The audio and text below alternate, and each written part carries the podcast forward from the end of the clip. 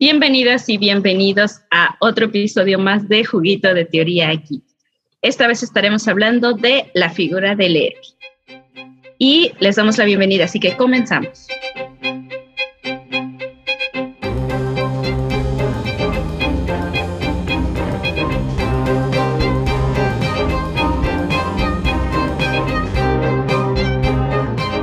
Hola, Omar, Diego, Harumi, me da mucho gusto estar aquí en otro episodio más, donde estaremos hablando de la figura del héroe, qué es un héroe y cómo, cuáles son nuestros seres favoritos y qué va más allá de esta figura tan heroica. Les doy la bienvenida.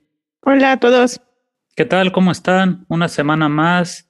Este, mis estimadas amigas Harumi, Libra y mi querido amigo Mar, ¿cómo les va? Pues ahí la llevamos. Ya eh, este, este programa promete bastante. Ya hablamos de los villanos, ahora de los héroes, porque hay que ser balanceados como Thanos. claro, no, claro. hay héroes sin villanos. No hay héroes sin villano, ni villano sin héroe. Y como el yin y el yang, ¿no? Siempre lo, toda esta dualidad. Y esta dualidad que vemos es una dualidad que ha estado con nosotros desde hace muchísimo tiempo, ¿no? Si pensamos en un héroe, ¿qué pensamos? No? ¿Qué es lo que se nos viene a la mente cuando pensamos en una figura heroica o en, un héroe o una heroína? Según esto, tenemos que el héroe en la mitología, el folclore, es un héroe, una heroína, es un personaje que dice aquí que encarna la quinta esencia de los rasgos claves valorados en su cultura de origen. Entonces, no siempre vamos a tener un mismo héroe con las mismas características va a, depender de su, va a depender de su contexto, su cultura. Y comúnmente este héroe posee habilidades y rasgos que los idealizamos, ¿no? Y que esa forma de idealizar también hace que ellos recurran o hagan cosas extraordinarias, beneficiosas, actos heroicos, pero preguntemos y pensemos, ¿no? Que a ustedes como primera, como de entrada, cuando escuchan el término de héroe o heroína, ¿qué se les viene a la mente? Pues yo creo por, por la actualidad inmediatamente superpoderes, ¿no? Ajá, los héroes de Marvel. o, los de DC. Sí, sí, yo creo que la, la figura del héroe que ahorita tenemos sí es más occidentalizada y más eh, como en esta parte de, héroes este estilo Marvel. Sí, exacto.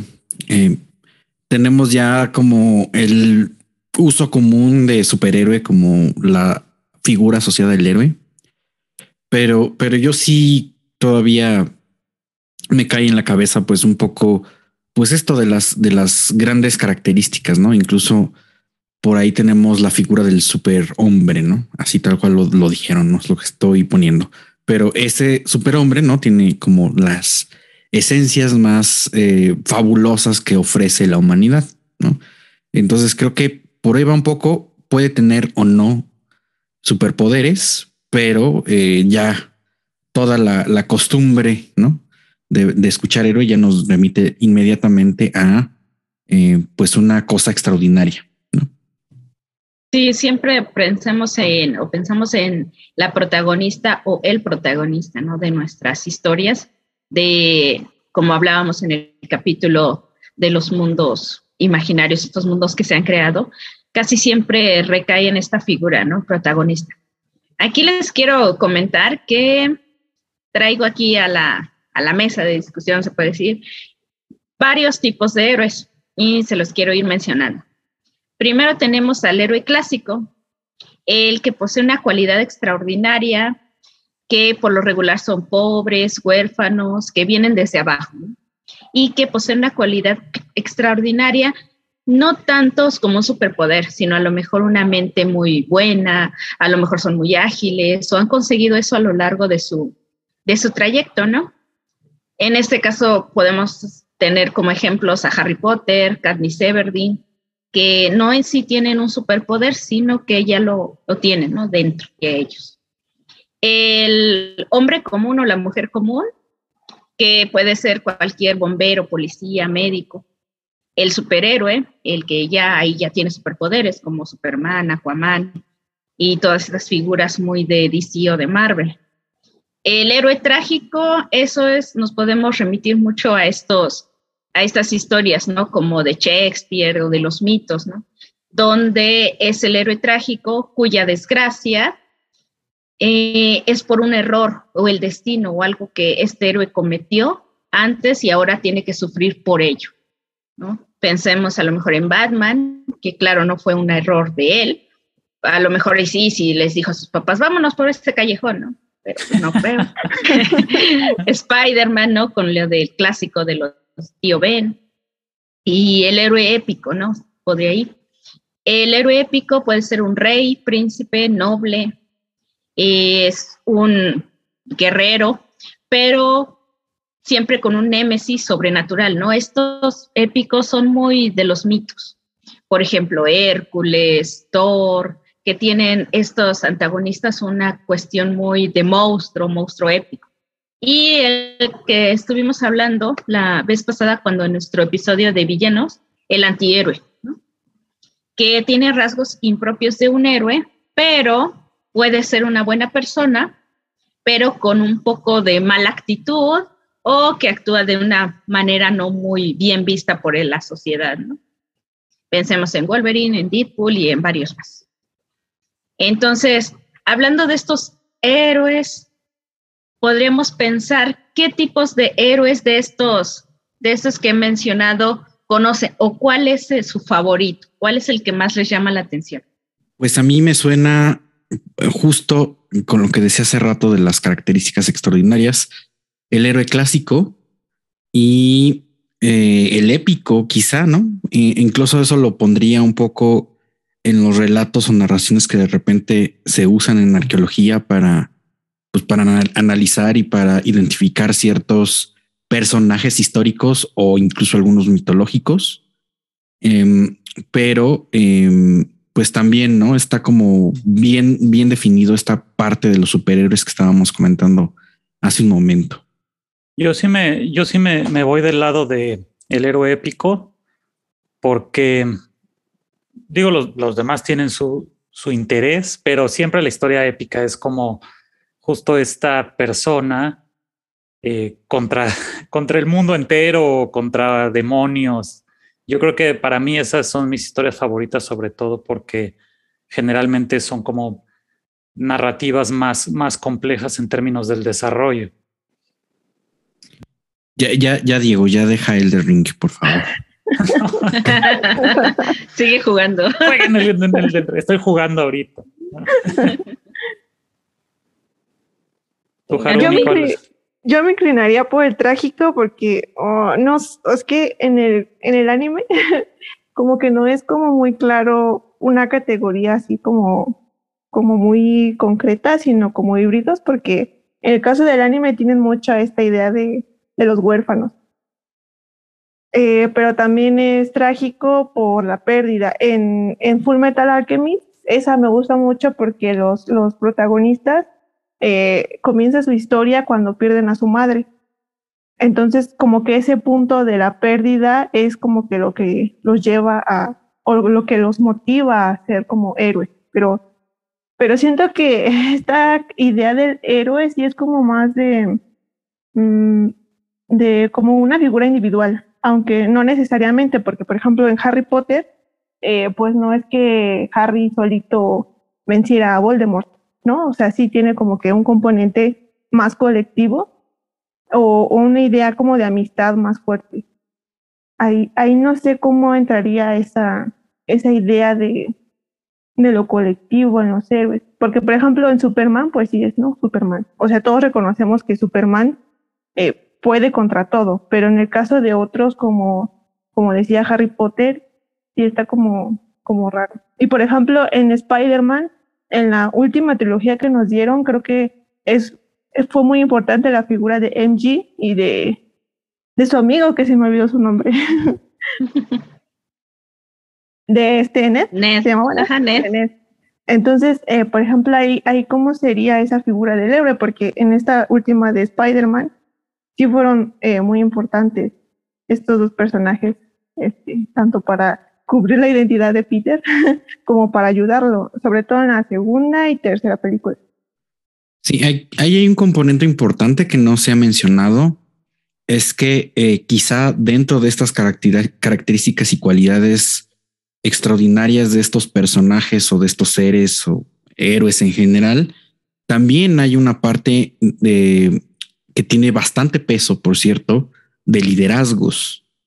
Y pues, eh, pues son símbolos al final, ¿no? Por ejemplo, Katniss Everdeen eh, de la saga de Juegos del Hambre, en realidad se convierte en, una, líder, una líder.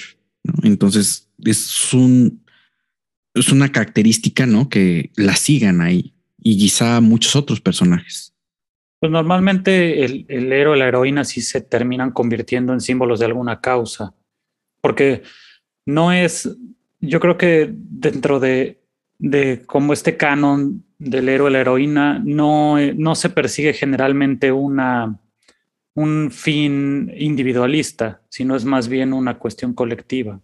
Eso, es, eso es lo heroico, digamos, de las acciones, que no solamente es para beneficiarse a sí mismo, a sí misma, sino a, a su comunidad, al mundo entero, este, a una ciudad, a su familia. Entonces se vuelven justo como este faro de esperanza para los y las débiles. Sí, un gran poder conlleva una gran responsabilidad. Sí, sí, sí. Sí, él le, toca sufrir. Él le toca sufrir. Sí, no, pensemos en John Connor. Es un héroe clásico que, o sea, no, o ni siquiera pensaba en lo que iba a pasar, ¿no? Es un niño que nace ya siendo el que va a ser después, ¿no? ¿Y quién va a ser después? Un líder, un líder de una resistencia contra estas inteligencias artificiales que hablábamos en el capítulo pasado, ¿no? Eh, pasado del pasado.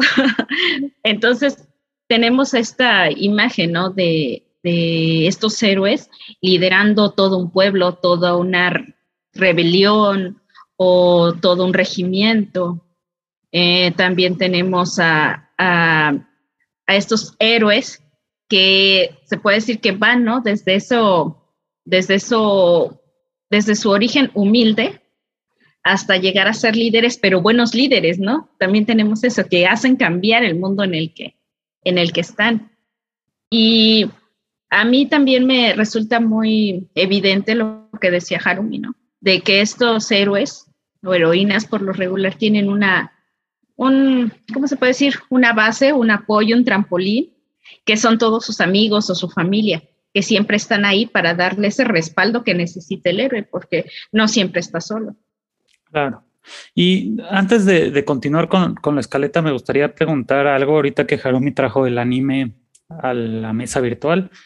Y ese, yo, yo comentaba al principio que la idea del héroe siento que está más occidentalizada, porque seguramente este canon existe también en muchísimas historias del anime, pero yo, mentalmente al menos me cuesta más trabajo asociarlas como tal. O sea, Goku, por ejemplo, podría ser esta misma, o sea, podría entrar dentro de la categoría del héroe, de hecho lo es, pero a mí el ejercicio mental me cuesta más trabajo como decir, ah, sí, Goku es un héroe tradicional, ¿no? Eh, a diferencia, por ejemplo, de lo que hace Frodo o Luke Skywalker o la misma, el mismo Harry Potter o Katniss. No, no sé si, si ustedes están de acuerdo en que tal vez esta imagen está un poco más occidentalizada. No, que, no, no quiero decir que el anime no encaje, claro que encaja, pero dentro de nuestras categorías, digamos, este, para definir... Heroicas. Heroicas o, o heroico, exacto, provienen más de, eh, las obras occidentales. ¿O soy solo yo que no, que no, que no veo más allá? a, mí, también me causa un poco como de, conflicto, porque la mayoría de los protagonistas en el género de shonen o en el shoujo tienen eh, superpoderes, pero por ejemplo vinculados a lo sobrenatural o a cuestiones como de demonios o o, eh, bueno, eh, excepto en Demon Slayer, que ahí este, pues el protagonista no tiene como tal un superpoder, que, que ahí sí hay como una idea de liderazgo fuerte. Eh, pero en otros animes, por ejemplo en, en, Naruto, pues Naruto está muy vinculado al, al Cubic, ¿sí se llamaba así? al zorro de las nueve colas, ¿no? Entonces, creo que en el anime está muy vinculado a, a la cuestión de estas este, figuras propias de, de la cultura japonesa.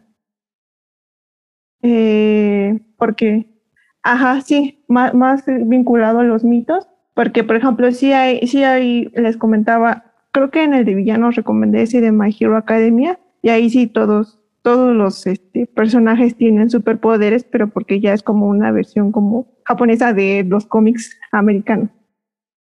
Pero en, en, en el shonen, pues la mayoría, y no es que creo que todos, tienen este, una vinculación con algo sobrenatural. Que ahí, por ejemplo, no sé si se podría considerar como un, superpoder, porque los superpoderes de Superman no son vinculados a un ser como mitológico fantasmal o algo por el estilo. Y además, en realidad, sí creo que sí existe, o sea, más bien estamos leyéndolo con la, con, con la figura del héroe, pero no son héroes tan convencionales como tal. O sea, quizás son como héroes renegados y así, ¿no? O sea, podemos pensar en, pues no sé, quizá en, en la figura del samurái, por ejemplo. Ajá. Que en realidad el samurái, pues es un soldado, o sea, y estaba asociado directamente a su señor o terrateniente, pero se ha heroizado esa figura. Pensemos en Samurai X. Sí. Entonces, o sea, sí, pero, pero creo que sí hay como, o, o, nos faltarían un poco quizá categorías dentro de, de esto que, que nos trajo eh, Libra. Pero como a lo mejor también es de, también es un poco la raíz, ¿no? Del, hasta del término heroico, de la raíz del personaje heroico. Es heroico de, de, los griegos, ¿no? De la antigua Grecia. O sea, ya, o sea, nace en el occidente. Claro. Y todo mundo, como esas grandes civilizaciones, lo van retomando de ahí, ¿no? Es por ello que estos héroes griegos son tan idénticos a Superman, ¿no? son tan idénticos a las tragedias de Shakespeare, no son tan idénticos en esta cuestión. Yo lo siento más por dónde viene. Si a lo mejor nosotros, y es como la, la cultura, o sea, Occidente es la cultura más capitalista, digámoslo así, es la que lo que ha permeado más en todas las culturas. A lo mejor, si hubiéramos partido desde el otro lado, o sea, a lo mejor desde toda esta cultura japonesa, toda esta cultura asiática, a lo mejor tendríamos como otra visión, ¿no? Por eso a lo mejor es tan, es nuestro sesgo, ahora sí que tenemos como un sesgo cultural que, que nos imposibilita en un momento ver o categorizar a estos héroes o heroínas asiáticos, ¿no? Que en este caso podrían tener otras cualidades diferentes a lo que nosotros venimos viendo, ¿no? Yo siento que por ahí está el punto. Sí. Sí, y también, también pondría pues a discusión que ahorita estaba pensando con todo esto que, estamos comentando, pues algo que quizá puede asociarse directamente a esta figura de la persona común, que yo lo pondría en realidad en otro punto, que sería pues el héroe histórico.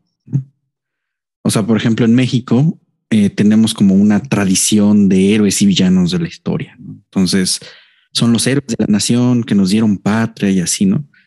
Em, Depende del lado de la historia, ¿no? sí, exacto.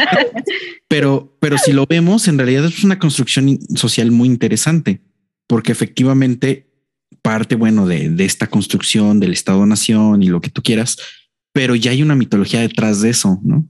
Que también se puede leer con este, con, con esas categorías, y ponerle esas características extraordinarias. No sé si eso sucede antes o después de que se conviertan, ¿no? Porque muchos de estos personajes, pues evidentemente son personas reales y, y hay como una discusión así bien encarnizada entre, entre los que son expertos en historia y los que eh, estamos en la escuela, ¿no? Que, que si tenía, no sé, que si tenía 10 hijos, que si no los tenía, que, que si era bien breaguito, que si no, o sea, como que le sumamos o le quitamos características dependiendo cómo vaya haciendo, ¿no? O sea, está interesante también analizarlo desde ese punto de vista. Sí, claro. Y si pensáramos en un atributo único de un héroe, ¿ustedes qué dirían? Así con una palabra, un atributo único. Heroísmo. Eso no se vale, Nico. bueno, es que yo, yo creo que, que, justamente heroísmo es la, la, cualidad que los define en el sentido de que tienen el valor de, de hacer ese viaje, ¿no? El viaje del héroe. O sea, es, es como el, el heroísmo es justo romper esas barreras, esas limitaciones que los separan de ser una persona común y corriente y entonces se lanzan a la aventura. Yo creo que esa sería la cualidad, aunque digo, héroe heroísmo es una respuesta muy, muy sencilla, pero, pero yo creo que podría ser esa. No sé ustedes qué piensan de qué otras cualidades pudieran ser las principales.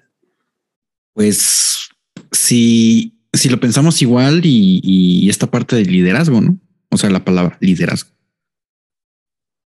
No sé, Harumi, ¿qué, piensas tú? no puedo decir valentía. sí, también. Pues son pues cualidades, sí, está bien, valentía. Pero es lo mismo que dijo Diego.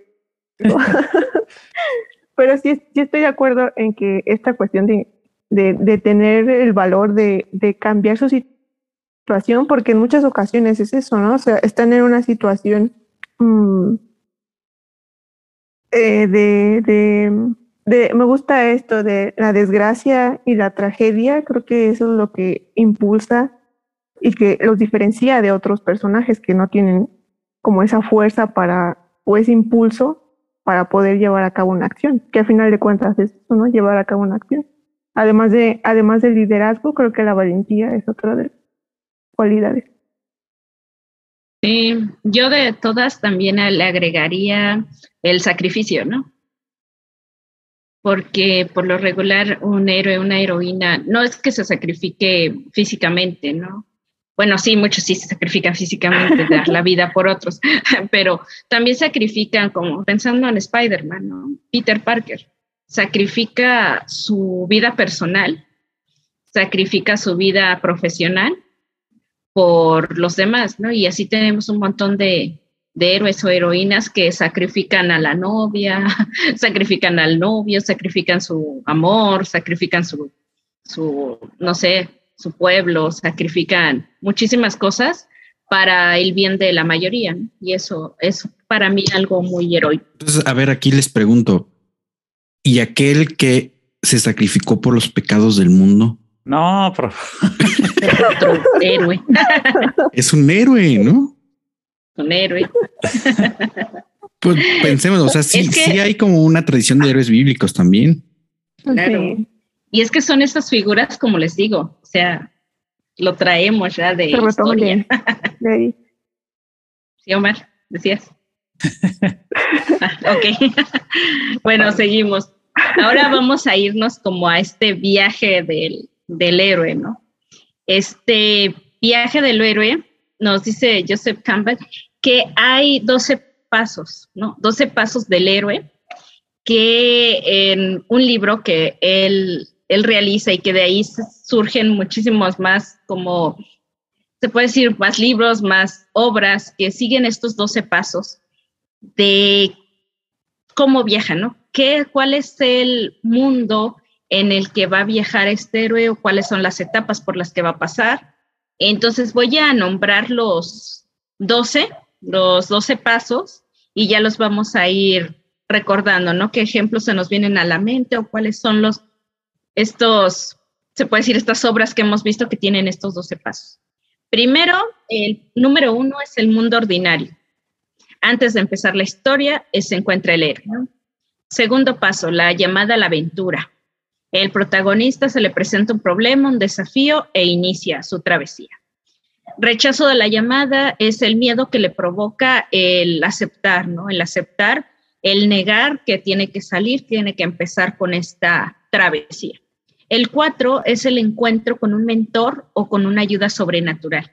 Casi siempre eh, tenemos la figura de héroe o heroína que se encuentra con un apoyo y este o le da herramientas o le va guiando a lo largo de la historia. Luego, el primer umbral que es donde ya abandona este mundo ordinario y cruza hacia el especial, el mágico, donde empieza a conocer lo que va a pasar después. Pruebas, aliados y enemigos. En este camino del héroe, él se va a encontrar eh, con enemigos, aliados, y va a empezar a aprender las reglas del camino que está emprendiendo. El número siete es el acercamiento. El héroe va superando las pruebas en su camino y para poder llegar a su meta. Después tenemos la prueba decisiva. Es un momento crítico, una prueba de vida o muerte o donde yo pensaría que tiene que sacrificar algo desde ahí. Después viene el 9, el paso 9, que es la recompensa. El héroe se ha enfrentado a la muerte y se ha sobrepuesto de su miedo, entonces le llega la recompensa. Después de que ya tiene la recompensa, vamos al paso 10, que es el camino de regreso el protagonista ya tiene que volver a su mundo ordinario, y acabó esa travesía y se encuentra de regreso.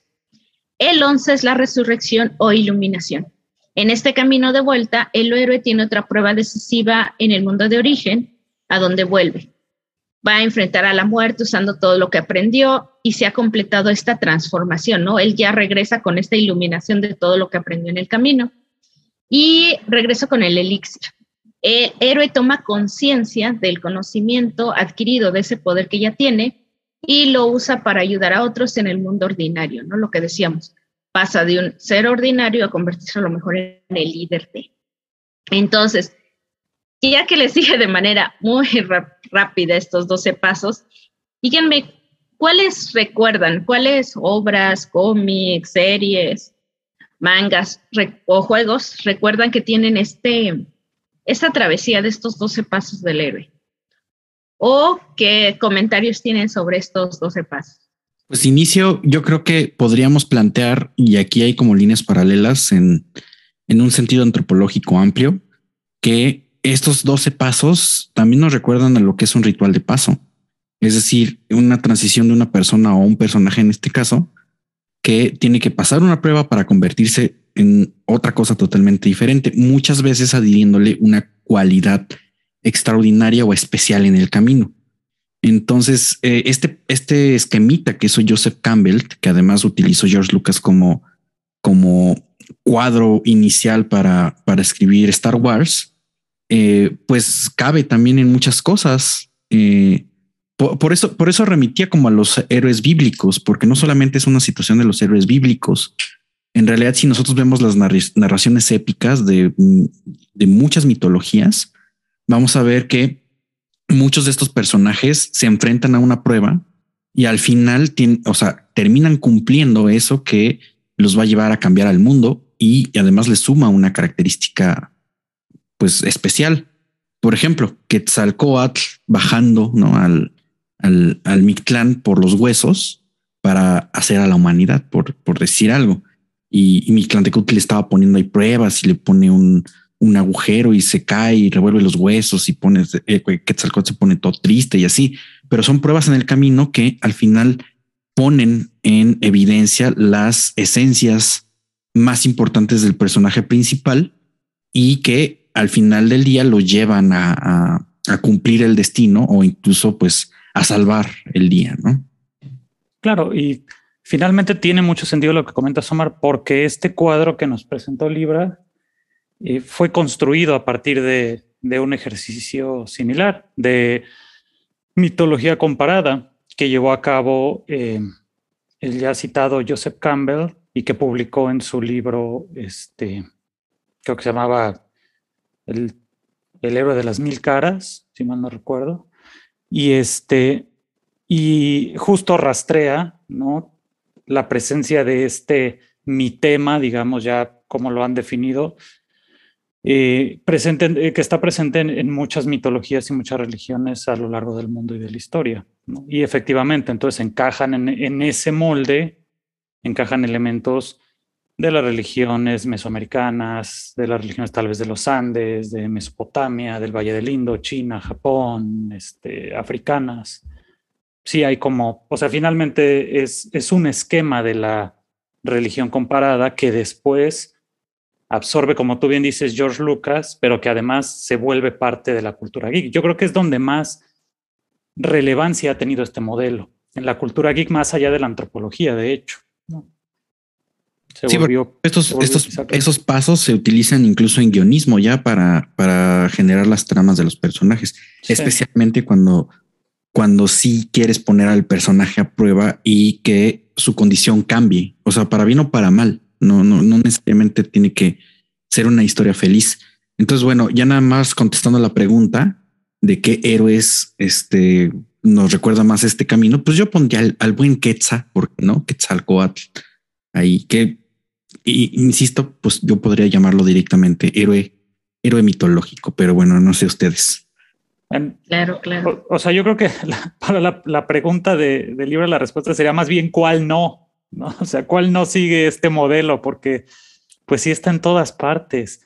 Y en el caso de los videojuegos, por ejemplo, eh, la, la, serie Final Fantasy, que ya va por su decimosexta entrega, siempre es la misma temática. Es este modelo llevado de principio a fin sin variaciones, no se salta ningún paso. Ese yo creo que es el, no, no es mi ejemplo favorito, pero yo creo que es el molde que más encaja en la representación de, de este viaje, por lo menos en los videojuegos. Sí, ¿no? Tenemos este, este, ahora sí que esta receta, esta receta hecha desde, desde todo lo que, lo que hemos visto, ¿no? Dune, Star Wars, eh, no sé, hasta Volver al Futuro, ¿no?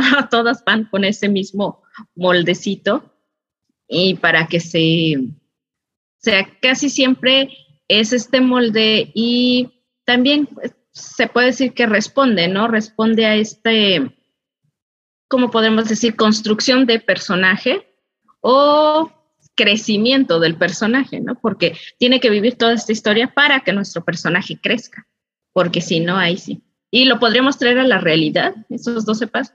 ¿Han vivido estos 12 pasos ustedes?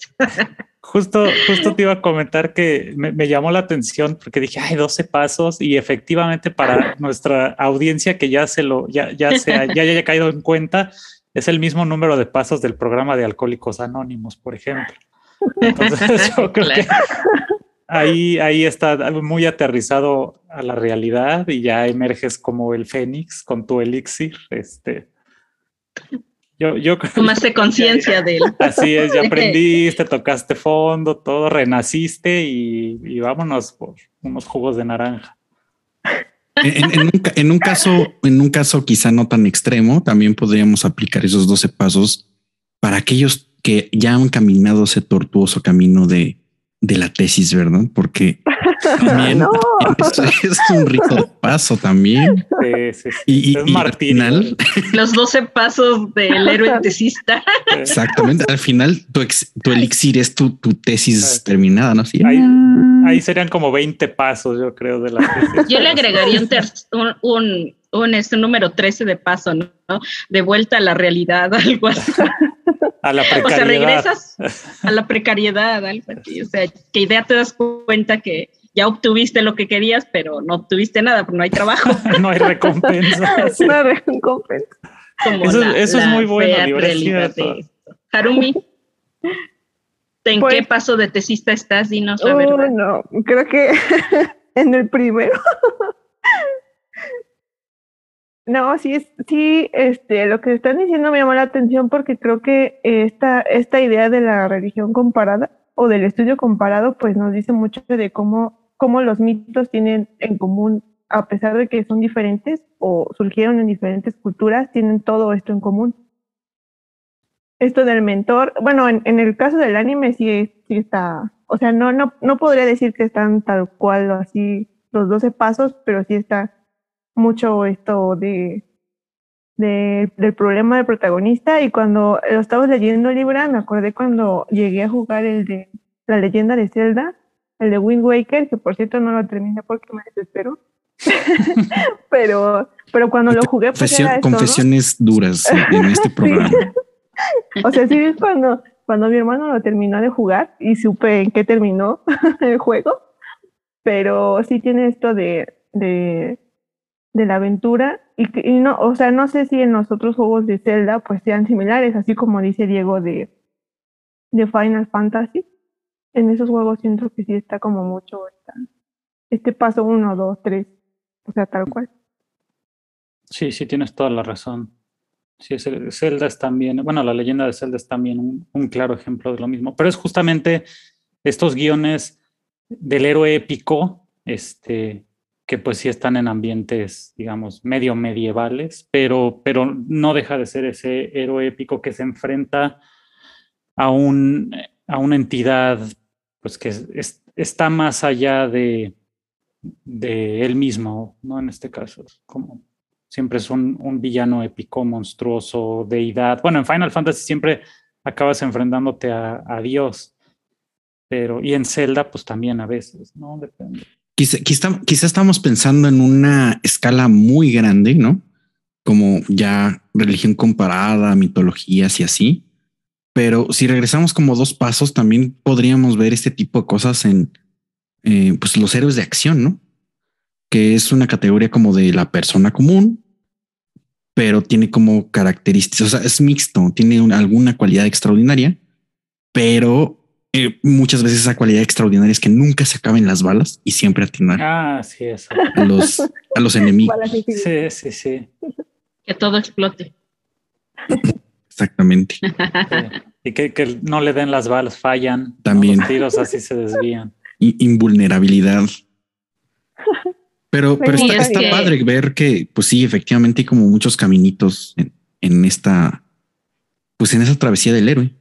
Claro. Es que es, ah, sí, Diego. Nada, nada más quería comentar que, que cabe mencionar que el, el, la publicación original de Campbell es de 1949.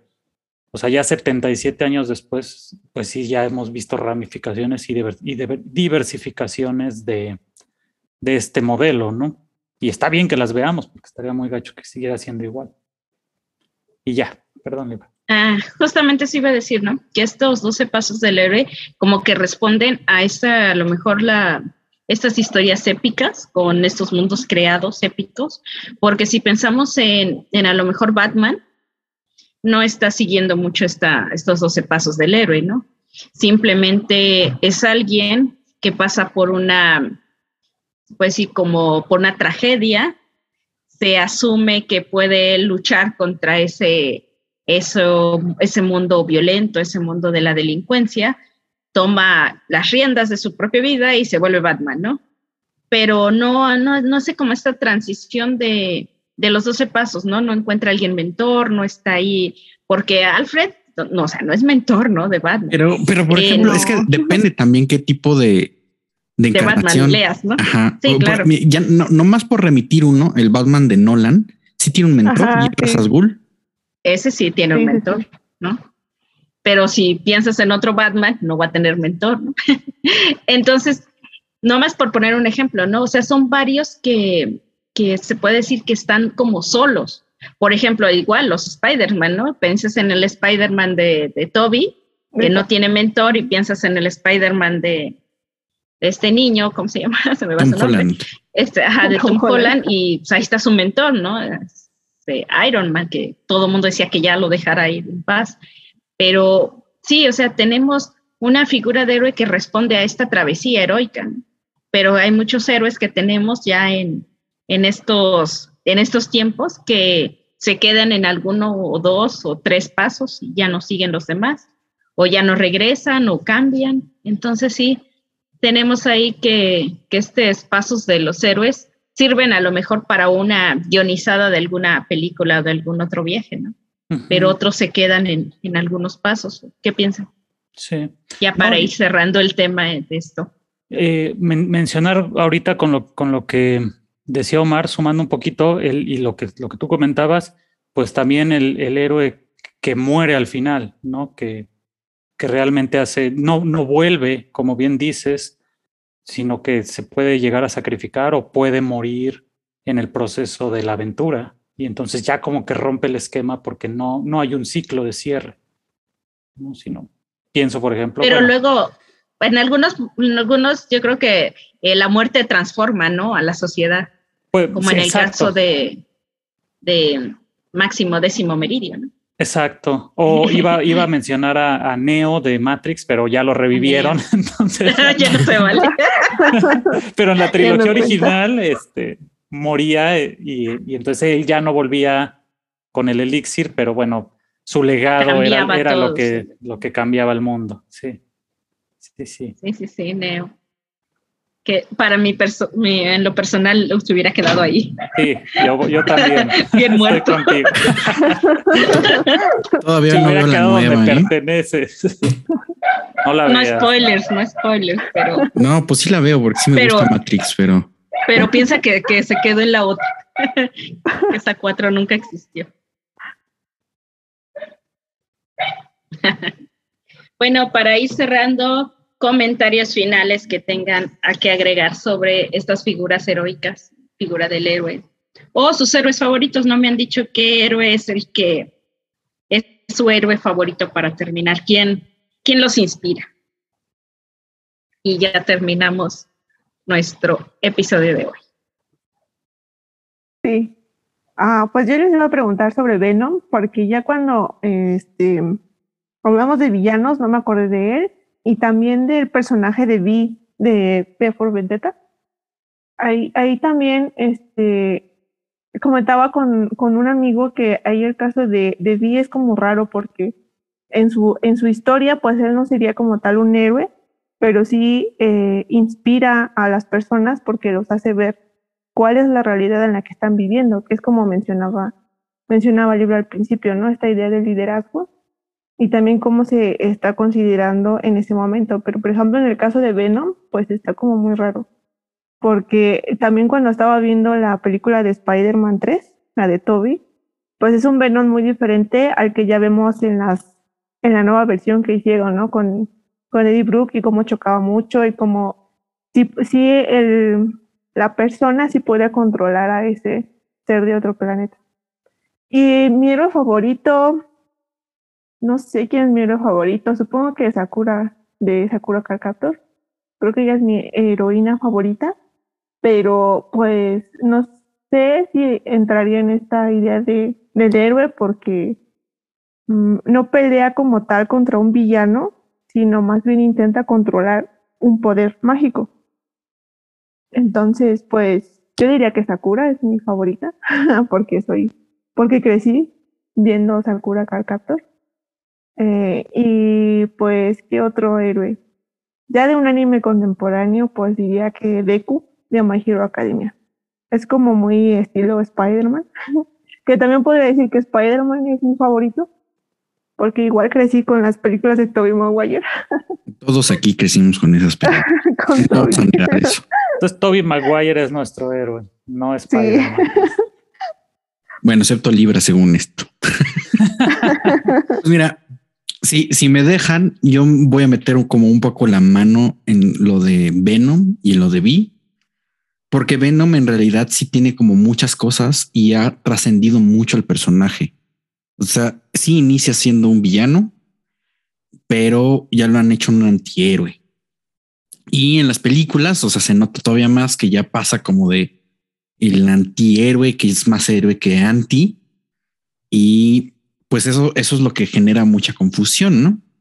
Eh, pero pues creo que eso marca la diferencia en el cómic del protector eh, letal que escribió eh, McFarlane. Y pues a partir de ahí, pues ya es como un Venom más buena onda. Ahora, también hay que pensar que hay varias encarnaciones de Venom, es decir, no siempre ha sido Eddie Brock. Entonces también por eso es como hay muchos Venoms. Y últimamente creo que en la última saga, o sea, en su último cómic ya es más héroe tal cual. No lo he leído, pero déjenlo aquí en los comentarios, en voz o en Twitter, que eh, pues cuál, cuál es su postura al respecto. Y Vi en particular, yo considero que más bien es un anarquista que genera una rebelión entonces, depende del lado moral que estés tomándolo. Pero tiene, tiene mucho sentido lo que, lo que comentan porque puede haber historias sin héroe.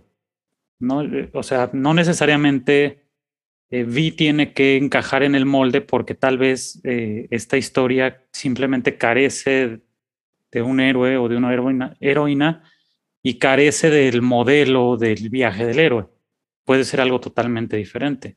O sea, no, no todas las historias deben de seguir forzosamente este, el modelo. Este, modelo. Ya lo comentábamos eh, en el episodio pasado o antepasado, en el de los villanos, con el tema de, del anime y que tiene un poquito más de variedad, salvo, como bien apuntaba Harumi, el tema del shonen o del shoujo, que sí siguen más este modelo. Eh, y bueno, pues ya que estoy hablando, este... Aprovecho el eh, camino. Ya, ya he carrerado. yo creo que, que mi héroe favorito, como de, niño, o sea, de, con lo que crecí, sería el, Batman de la serie de los noventas, porque, pues, no sé, es como cada episodio de esa cosa era, era arte, ¿no? Este, pero la verdad es que nunca la vi completa porque la vi en el Canal 5, la veía en televisión abierta, entonces nunca le seguí el hilo de principio a fin. Pero ya está HBO Max. Ya pues. Ah, mira, ah, mira, mira. ya, me, ya me voy. No, sí, exacto. Ah, qué bueno que me dices, no, no sabía. Es que ando yo viendo euforia, pudiendo ver este. no vean euforia. Este. Y, y del caso de los videojuegos, yo creo que me quedo con. Es, Zero se llama el personaje de, de un videojuego eh, titulado Drakengard 3, eh, creado por Yokotaro, un juego que yo creo que muy poca gente conoce pero eh, me gusta mucho el, camino ahorita un poquito analizándola con este modelo que nos presentó Libra, porque ella es una heroína trágica eh, que nace de una, eh, de una violación básicamente y por el, causas del destino tiene que asesinar a sus hermanas, que además se llaman 1, 2, 3, 4 y 5 y ella es 0. Entonces es una cuestión muy japonesa, muy trágica, muy sangrienta, pero muy chida. Eh, si quieren, eh, luego clávense ahí en, YouTube, pueden buscar así como videos del lore de Drakengard y está muy, está muy, muy loco. Entonces, bueno, ahí si alguien de la audiencia conoce a Zero, la historia de Drakengard, pues ya, ya saben que sí estoy en lo cierto cuando digo que es de las mejores heroínas de los videojuegos. Mira nomás. Pues eh, a mí creo que voy a caer un poco en lo tradicional. A mí me gusta mucho Spider-Man. También crecí con la serie de los noventas. Y creo que sí marcó mucho la brújula a la par de Star Wars, la brújula moral con la que me conduzco en la vida diaria. Sí, perdón, perdón, todos los que me conocen, pero es así. Entonces, bueno, pues es que es, algo que puedes replicar, ¿no? O sea, pues al final sí es como una persona más o menos normal, obviamente tienes este accidente radioactivo y lo que quieras, pero pues era como con problemas normales, ¿no? O sea, yo lo veo ahora y digo, ¿cómo voy a pagar la renta el, siguiente mes? Y sí, me, me, hace, me hace clic. Ya después, pues me fui sumergiendo en, en los héroes y pues ya efectivamente también yo vi Batman de la serie, ¿no? Que corrían más o menos al mismo tiempo. Pero fíjate que yo me hice más fan de Batman eh, quizá después, ¿no? De manera tardía, cuando empecé a ver un poco las películas de Nolan, eh, me metí a los cómics y así, ¿no? Entonces era un poco, un poco tardía esa reacción. Entonces, bueno, Star Wars, obviamente, ¿no? El camino del héroe, Luke, ahí va a estar marcado también. Entonces, sí, si tuviera que elegir, pues Spider-Man y Luke, ahí son como los, los grandes pilares de, del heroísmo en mi vida. Tu símbolo. Exacto. ¿Tu Libra? Súper bien. Bueno, para ir acabando, este, mis, yo creo que mis héroes serían los Power Rangers. o sea, si pienso de niña, ¿quién es, o sea, de realmente fueron así como el boom de, de mi niñez, fueron los Power Rangers, ¿no? O sea, yo quería ser como ellos, yo quería hacer todo lo que hacían ellos y, y sí, yo creo que serían mis, mis más grandes héroes de la infancia, sí, si los pensara así sobre cualquier otro, ¿eh? O sea, sobre, sobre cualquiera, cualquiera de las figuras que en ese momento estuvieran como de, de boga. Ya después, pues vienen muchísimos más, ¿no? Yo creo que una de las grandes que voy a hablar en las recomendaciones es China, ¿no? Pero eso va a ser para las recomendaciones que estamos a punto de comenzar. Entonces, yo creo que terminamos este capítulo y nos vamos a las recomendaciones. Bien, Omar, Diego, Harumi, ¿qué recomendaciones nos traen para esta semana? Pues yo algo bien a tono de este programa, eh, les quiero recomendar All Star Superman, que es un cómic ya clásico de, Superman, em, que está escrito por el loquísimo Grant Morrison, que se aventó una serie limitada entre 2005 y 2008.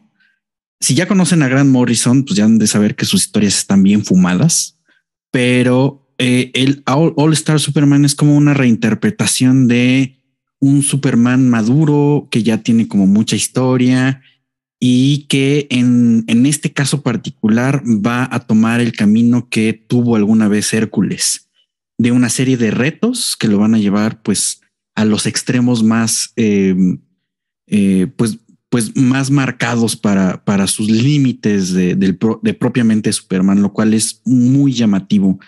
Entonces, bueno, son unos retos que le van saliendo ahí y que se supone que Superman tiene los días contados porque el ex Luthor al fin, después de historia y, años y años de, lucha constante, logra, logra encontrar la forma en, con que acabar con Superman. Entonces, bueno, no les voy a decir nada de detalles, pero el chiste es que Superman tiene los días contados por una cosa que hizo el ex Luthor y eh, en ese tránsito, pues empiezan a generarse varios retos, pruebas así tal cual para Superman.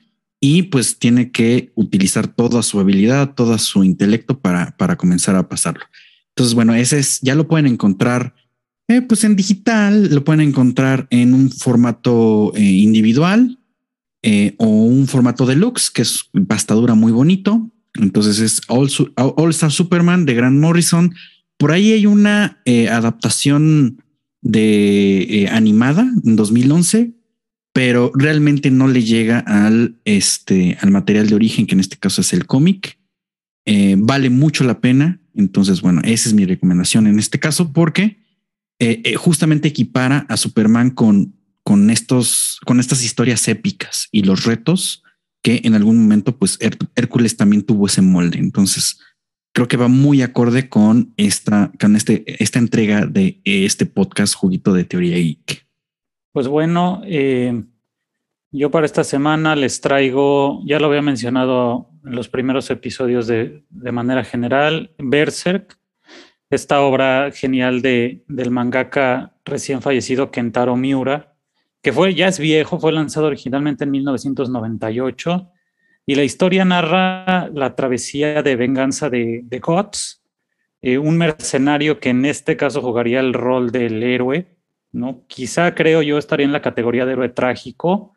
Y pienso que en general la historia, es mi opinión, sigue la ruta que nos presentó Libra de Campbell, pero creo que en este caso podría carecería del, del primer paso, porque no hay un mundo ordinario. En Berserk cuando Guts nace, porque la historia comienza desde su nacimiento, él nace del cadáver de su madre, este, el mundo ya se fue a la mierda. Entonces, eh, Kentaro Miura dibuja a un héroe muy trágico que es perseguido por la muerte a donde quiera que va, este, y es justamente la tragedia el elemento principal de la aventura.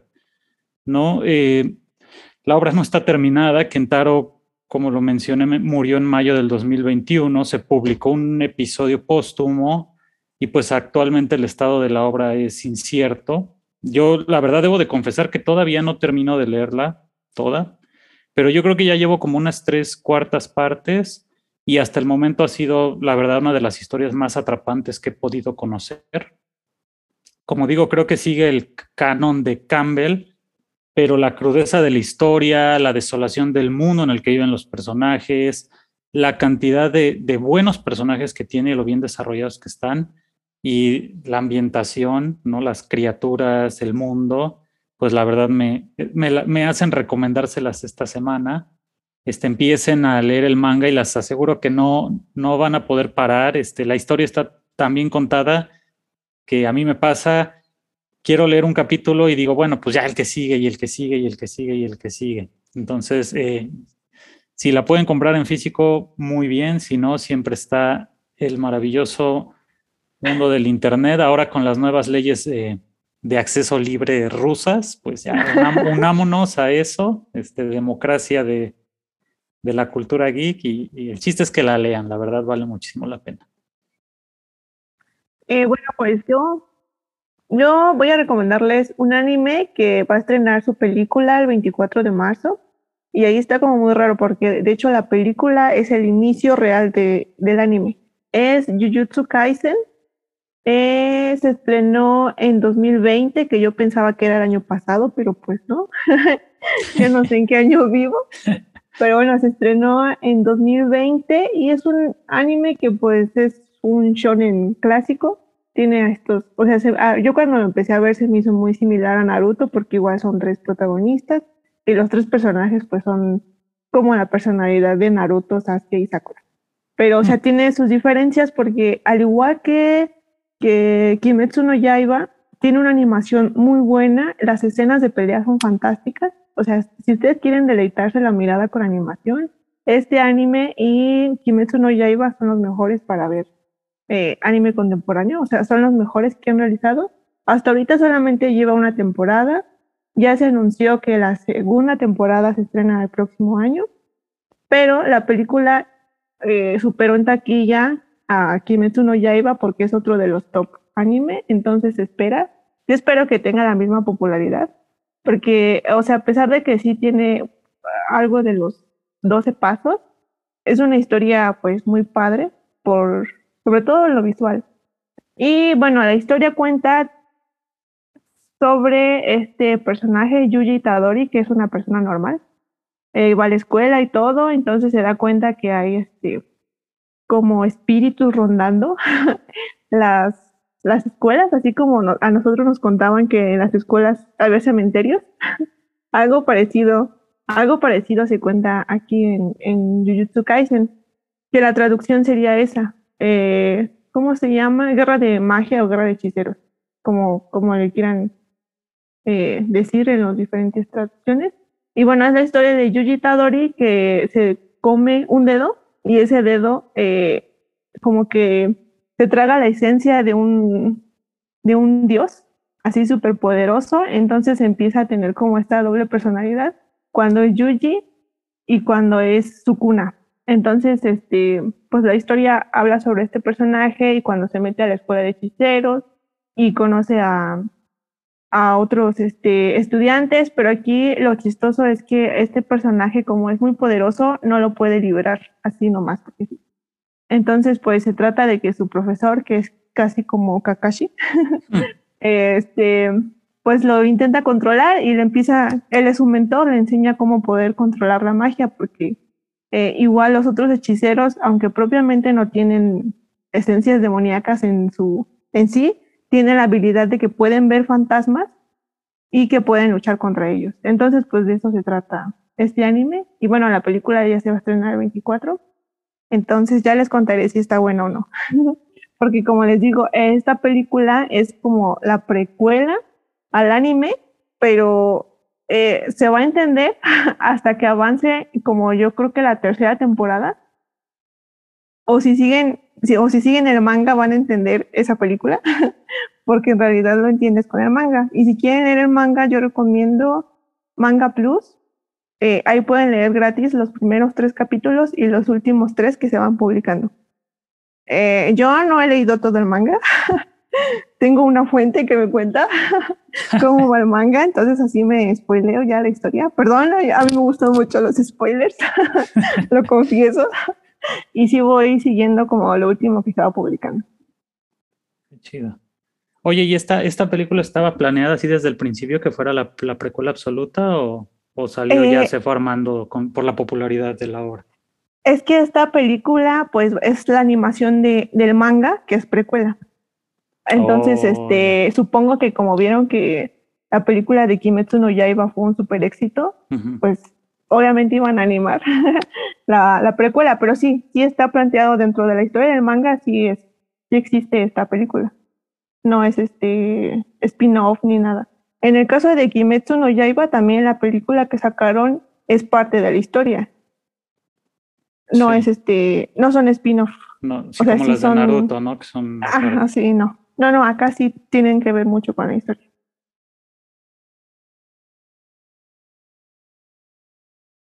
Súper bien, pues mi recomendación de la semana es un clásico, China, la princesa guerrera. Me fui a lo clásico, por si alguien, espero que no, que viva a lo mejor que ha vivido debajo de una piedra. O es muy Ve a China, porque la verdad, pues muy joven, es mi superheroína de la infancia y no tan infancia, este, favorita, de verdad, este, vean, China es esta como clásica figura heroica y que al final tiene todo este cierre, a lo mejor este, no los 12 pasos ideales hay que, que salen, pero sí, véanla, por favor, es muy entretenida, es divertida y terminas adorando a Shina y a su compañera Gabriel. Y bueno, eso sería todo en este episodio número 18 de la figura del héroe. Y recuerden seguirnos en nuestras redes sociales, en Twitter, arroba juguito geek, y mencionamos el siguiente tema que es la evolución del meme. Así que no se lo pierdan. Omar, Diego, Harumi, muchas gracias y nos vemos en la siguiente Hasta luego. semana. Hasta luego. Vean la película de Jujutsu Kaisen.